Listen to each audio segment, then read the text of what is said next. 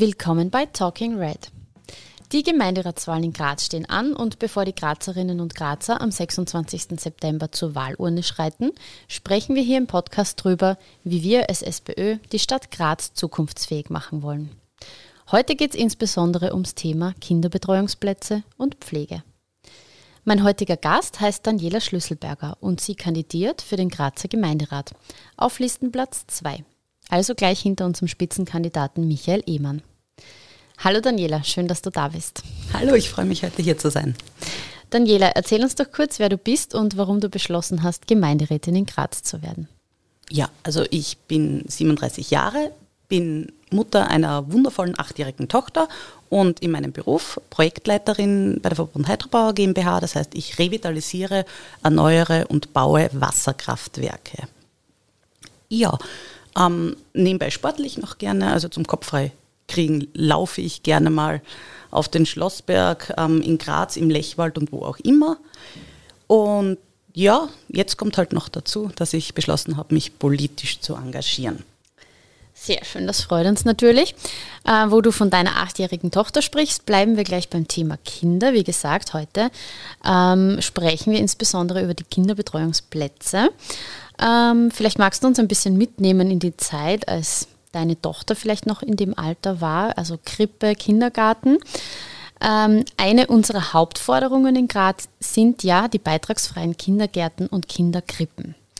Warum ist das so wichtig für Graz und wie kann das Familien entlasten?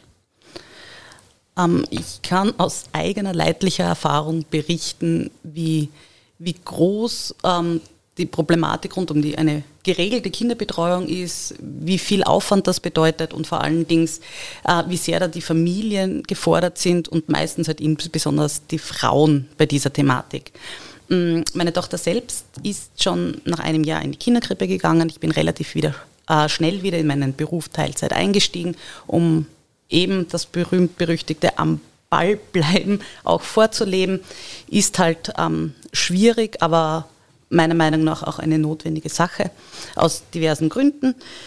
Ja, und jede Frau, die, die Mama ist, kann sich vorstellen, was das bedeutet, ein einjähriges Kind in eine Betreuungseinrichtung zu kriegen. Abgesehen davon, dass man natürlich ähm, versucht, das Beste für sein Kind zu organisieren, ist es auch nicht immer das Einfachste. Und natürlich spielen auch wirtschaftliche Überlegungen bei der Kinderbetreuung immer wieder eine große Rolle.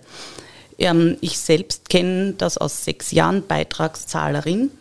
Ähm, was, was wie viel an Kinderbetreuung eine Familie kostet. Und wenn man dann daran denkt, dass viele Frauen ähm, in Teilzeitberufen sind, in Berufen im, im Care-Bereich, im sozialen Bereich, die auch nicht wirklich monetär großartig entlastet sind, ist natürlich die Kinderbetreuung der Faktor der Kosten der Kinderbetreuung, sei es jetzt die, die Betreuung selbst in der Kindereinrichtung oder auch das notwendige zweite Auto, die, die Jahreskarte, die ich dann brauche. Ähm, die ganzen Rundumaufwendungen, um eben eine Betreuung ähm, sicherzustellen, natürlich oft in keiner Relation zu dem Nettoeinkommen, das dann am Ende des Tages einer Teilzeitstelle überbleibt. Und genau deswegen ist es ja auch eine der Kernforderungen, dass wir sagen, gerade diese Kinderbetreuung, gerade die Betreuung ähm, der Kleinsten muss beitragsfrei sein um Frauen den Wiedereinstieg zu erleichtern, um Familien zu entlasten und vor allen Dingen um diesen Wirtschaftlichkeitsfaktor aus diesen Überlegungen rauszunehmen und wirklich jedem Kind von Anfang an die beste Betreuungsmöglichkeit bieten zu können, losgelöst von den ganzen Problematiken rundherum. Jetzt werden sich vielleicht viele fragen, wie ein beitragsfreier Kindergarten und beitragsfreie Kinderkrippen finanziert werden soll. Dabei sind das gar nicht so überwältigende Summen, oder? Ganz im Gegenteil. Also sobald man dann den Terminus der beitragsfreien Kinderkrippen und Kindergartenplätze in den Mund nimmt, kommen sofort populistische Ansätze, das könnte doch ewig viel kosten und wer soll das finanzieren? In Wahrheit geht es hier um vier Millionen. Vier Millionen sind in Relation zu dem, was es bringt, was es jeder einzelnen Grazerin und Grazer bringt, äh, nichts. Im Jahr, oder? Genau, vier Millionen Euro im Jahr. Wenn wir denken, was so manche andere großartigsten Projektideen. Aller U-Bahn, aller Gondeln, wohin wir sie auch uns dann hinbringen, kosten, von welchen Milliardenbeiträgen wir in diesem Zusammenhang reden, wäre es wohl recht lächerlich zu behaupten, dass uns die Kinderbetreuung, wirklich die Betreuung unserer unserer Kinder und die, die, die, die Grundlage sämtlicher ele elementarpädagogischen äh, ähm, Ansätze uns das nicht wert ist, aber wiederum ein, ein U-Bahn-System in Graz, das weder gut durchdacht noch fertig gedacht ist, ähm, uns aber Milliarden wert wäre. Was würde denn so ein U-Bahn-Projekt kosten? Ähm, Angeschlagen wurde es mit 3,1 Milliarden Euro.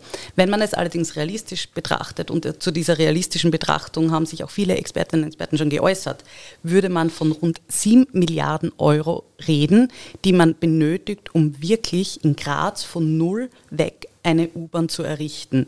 3,1 Milliarden mögen funktionieren, wenn schon die Infrastruktur vorhanden ist und ich sie erweitere, allerdings nicht, wenn nichts da ist und ich bei Null beginne. Also somit würden wir in Relation jetzt sehen, dass 7 Milliarden für eine U-Bahn und sowas wert wäre, 4 Millionen für die Kinderbetreuung allerdings nicht. Und deswegen finde ich, dass das Thema Finanzierung hier eine absolute untergeordnete Rolle bei den Überlegungen spielen sollte. Zum Thema Pflege, auch das ist uns ein wichtiges Anliegen und ähm, es ist eine der Forderungen, dass wir das Pflegesystem in Graz verbessern. Ähm, was sind denn hier die Schwachstellen? Was sagst du zum Grazer Pflegesystem? Hast du persönliche Erfahrungen? Ja, ich kann da sehr gut aus dem Nähkästchen plaudern. Ich selbst habe im familiären Umfeld ähm, den Bedarf an Pflege. Selbst habe ich eine Großmutter, mit der ich alle Stufen der Pflegebedürftigkeit durchgemacht habe, von der eigenen Betreuung zu Hause. Also ich weiß, was es bedeutet, für eine demenzkranke Frau eigentlich 24 Stunden verantwortlich zu sein. Im Familienverband, muss ich jetzt sagen. Also ich hatte da großartige Unterstützung meiner Schwägerin, aber doch ähm, war es für zwei berufstätige Mütter nicht immer leicht, auch noch eine Pflegetätigkeit zu übernehmen, vor allen Dingen mit einer demenzkranken Person, die halt gewisse Anforderungen an einen stellt. Ähm, Im nächsten Schritt gab es dann zeitweise Betreuung über mobile Pflegeeinrichtungen, also mit allen bürokratischen Hürden, mit allen Aufwandshürden und vor allen Dingen mit dem koordinatorischen Aufwand. Der nächste Schritt war dann die 24-Stunden-Betreuung ähm, mit einem externen Pflegedienstleister. Also ich weiß jetzt auch gut, was es bedeutet, ähm, wenn man abhängig ist, dass das Ganze funktioniert. Es funktioniert halt nicht immer leider und gerade die Pandemie hat uns, uns gezeigt, wie das in Europa denn so funktioniert, wenn die Grenzen geschlossen sind. Gott sei Dank zu diesem Zeitpunkt war meine Großmutter dann schon in einer fixen Betreuungseinrichtung, weil das ganze Konzept irgendwann daheim nicht mehr funktioniert hat und war dort gut aufgehoben. Allerdings kenne ich auch den Aufwand und, und die, die persönliche sowie auch die, die finanzielle Belastung von Betreuungseinrichtungen. Somit kann ich ähm, wirklich selbst äh, davon berichten, wo die Schwachstellen liegen, wo es den Aufholbedarf geht, wie schwer es ist, die Pflege daheim aufrechtzuerhalten, in welcher Form auch immer, wie, wie, wie, was für eine unmögliche Aufgabe das für viele sein muss und vor allen Dingen auch, was das für eine emotionale und persönliche Belastung für, die Pflegenden sind, äh, ist, die im Daheim einen Angehörigen, eine Angehörige haben, um die sie sich kümmern müssen. Mhm. Und wie können wir in Graz bessere Bedingungen schaffen? Auf jeden Fall sollte der Fokus einmal darauf liegen, dass die Pflege daheim, die Betreuung daheim möglichst lange möglich ist. Ähm, wie können wir das schaffen? Auf jeden Fall gehört der mobile Pflegedienst auf, ausgebaut. Es gehören ähm, bessere Möglichkeiten geschaffen, um möglichst lange mit ähm, temporärer externer Unterstützung eine Angehörige, einen Angehörigen daheim zu betreuen. Und vor allen Dingen können wir da viel von diesem burgenländischen Pflegemodell mitnehmen. Es wäre total wichtig, dass pflegende Angehörige auch eine Möglichkeit haben, ähm, angestellt zu werden und das beruflich sozusagen zu machen. Ähm, äh, damit Jahre zusammen, Arbeitszeit ähm, zu sammeln und vor allen Dingen eine monetäre Entlohnung dafür zu bekommen, weil es wohl absolut unumgänglich ist, diese Care-Arbeit im, im, privaten Bereich monetär wertzuschätzen. Es ist eine mhm. unglaubliche Belastung, es ist eine unglaubliche ähm, Aufgabe, vor die da Frauen und Männer und ich muss jetzt sagen, aber hauptsächlich Frauen gestellt werden. Und am Ende des Tages sind sie dann doppelt eigentlich eingefahren auf gut steirisch, weil auf der einen Seite fallen sie aus dem Arbeitsmarkt raus, wenn sie einen Angehörigen daheim pflegen und können nicht einem regulären Dienstverhältnis nachgehen. Und auf der anderen Seite entrichten sie dann daheim unentgeltliche Arbeit, die definitiv monetär nichts äh, in keinster Weise entlohnt wird und dadurch eigentlich doppelt zu den Verliererinnen zählen. Daniela, zurück zu deinem Beruf, zu deinem monetär wertgeschätzten, gut wertgeschätzten Beruf, weil du bist in einer Branche, in der man recht gut verdient und in der, glaube ich, auch Frauen ähm, leider noch unterrepräsentiert sind.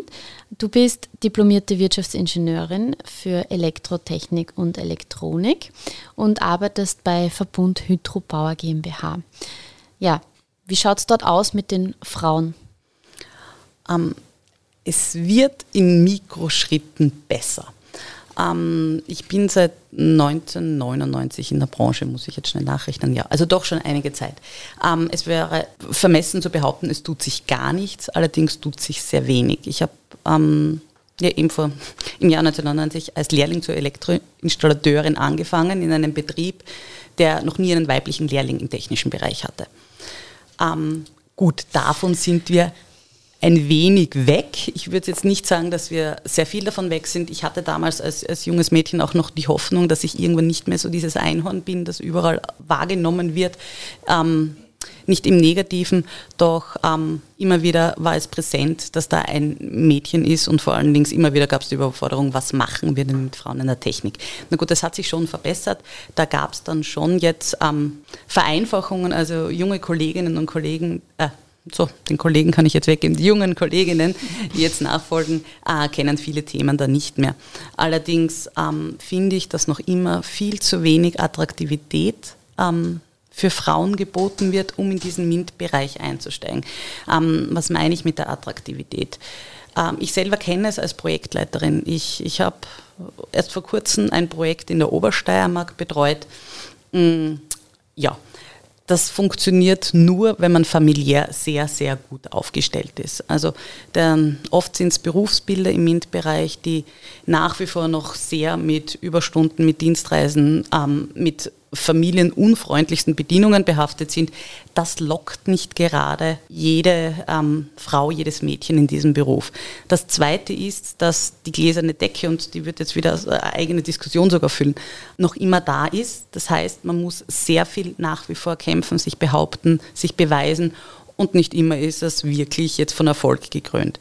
Also das schreckt auch ab und wenn man sich die, die Führungskräftequoten in diversen Unternehmen, und da rede ich noch gar nicht von Aufsichtsräten und Aufsichtsrätinnen oder Vorstandsetagen, sondern einfach nur mittleres Management sich die Führungskräftequoten anschaut, da sind Frauen definitiv unterrepräsentiert und das spiegelt auch wieder, wie es denn im Realen auch immer wieder gelebt wird. Äh, hinzu kommt auch noch, dass das meiner Meinung nach viel zu spät angefangen wird, ähm, Mädchen, Frauen, junge Kindergartenkinder eigentlich für Technik zu begeistern, ihnen den, den, den Blick dafür überhaupt zu ermöglichen. Also Geschlechterklischees spielen von Anfang an Rolle. Jede, jede Person, die schon mal eingekauft hat, weiß, es gibt die blaue und die rosa Abteilung. Es gibt die Barbie-Puppen, die zwar mittlerweile den einen oder anderen ähm, Beruf repräsentieren, aber doch noch immer stereotypisierend, immer einhergehend mit einer Mutterrolle, mit einer, einer Rolle der kochenden, pflegenden, aufopfernden Frau. Warum wiederum der männliche Part bei diesen ganzen Spielzeugen immer dieses Bauen, dieses Machen, dieses Schaffen, dieses Vorankommen ist. Ähm, Im Kindergarten sämtliche Bücher, sämtliche Unterrichtsmaterialien in den Schulen sind sehr stereotypisierend. Es, es gibt bei den ganzen Berufsbezeichnungen den Polizisten, die Krankenschwester, den Elektriker, die Friseurin. Also selbst unsere, unsere Bildung schafft Rahmenbedingungen und Rollenbilder und Muster, die nicht gerade dazu führen, dass man dann mit 15, 18, 20, wann immer auch der, der Punkt der Entscheidung da ist, welchen Beruf man wählt, ähm, man automatisch daran denkt, dass man ja Ärztin werden könnte, dass man ja Pilotin werden könnte oder vielleicht Vorstandsvorsitzende von einem Technikunternehmen. Und da gehört meiner Meinung nach früh angefangen und aber auch begleitend im Elternhaus ein bisschen interveniert und der Mindset dorthin geöffnet, dass man sagt, okay, Eltern spielen bei der Rolle der Berufswahl oft mal ähm, mit und auch die sollten den Blick dafür haben können, was denn alles für die junge Tochter möglich ist. Wie ist das bei deiner eigenen Tochter? Welche Interessen hat sie oder Berufswünsche? Ja, ähm, viele. Sie, sie variieren oft von Woche zu Woche. Ähm, natürlich mit acht Jahren hat man doch noch nicht so den runden Blick, wie, in welche Richtung das Ganze wirklich gehen könnte. Aber ich kann jetzt eine nette Anekdote erzählen, die mir wieder gespiegelt hat, dass zumindest sie offen ist für alle Optionen im Leben. Wir hatten ähm, wir waren auf dem Weg wohin und sie musste noch ihre Handtasche, ihre ganz wichtige packen in dem Alter. Und sie nahm dann eine Handtasche, eine wunderschöne Perlenkette und hat in diese Handtasche ein, ein Spielhandy eingepackt, weil sie hat Bereitschaft und falls in Österreich die Stromversorgung ausfällt, muss sie doch erreichbar sein, ein bisschen ein Werkzeug und hat ihre Perlenkette dann noch mit einem Baustellenhelm betreffender Sicherheit ergänzt. Und da war mir klar, okay, ähm, sie lässt alle Optionen für sich offen, sie sieht sich in unterschiedlichen Rollen und da war das Mutterherz dann ein bisschen beruhigt, dass zumindest äh, meine Tochter noch frei von allen Klischees ähm, ja, ins Leben reinrutscht. Die hat auch ein super Role Model. ich hoffe. Ähm, was ist dir für ein zukunftsfähiges Graz besonders wichtig? Wo wird dein persönlicher Schwerpunkt sein? Ja, auf der einen Seite geht es um diese Kinderbetreuung. Ähm, egal ob die Kinderkrippenplätze, um Kindergartenplätze. Es darf für eine Grazerin, für einen Grazer ähm, nicht eine, eine, so eine große Aufgabe zu sein, ein Kind extern betreuen zu lassen. Es muss natürlich wirtschaftlich für alle leistbar sein und um das geht es ja auch bei diesem beitragsfreien Kinderkrippen und Kindergarten. Ähm, dass wir sagen können, ähm, wir drängen zumindest durch diesen Faktor keine Frau raus aus dem Arbeitsmarkt, weil es am Ende des Tages sich monetär nicht rechnet und, und schaffen damit die beste Basis auch für weiterführende äh, Bildungseinrichtungen wie Schulen, damit wir unsere Kleinsten auch schon gut aufgehoben wissen.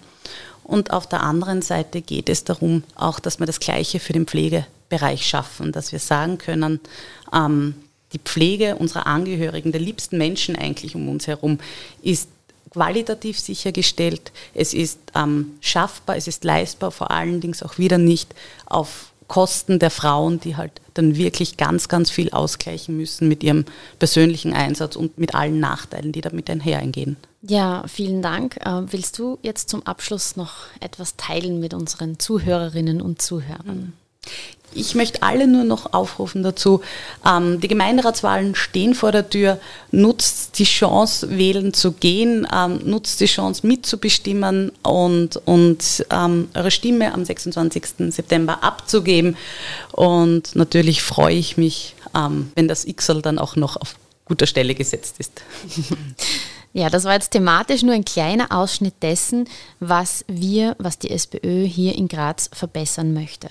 Wer in die Tiefe einsteigen möchte, schaut gerne mal vorbei unter www.graz2035.at und kann dort sehr umfangreich und konkret nachlesen, welche Wege die Grazer Sozialdemokratie in den kommenden Jahren und Jahrzehnten gehen will.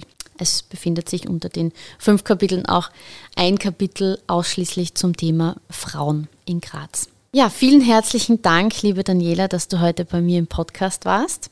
Ich wünsche dir viel, viel Kraft für den Wahlkampf und uns allen wünsche ich ein richtig gutes Wahlergebnis.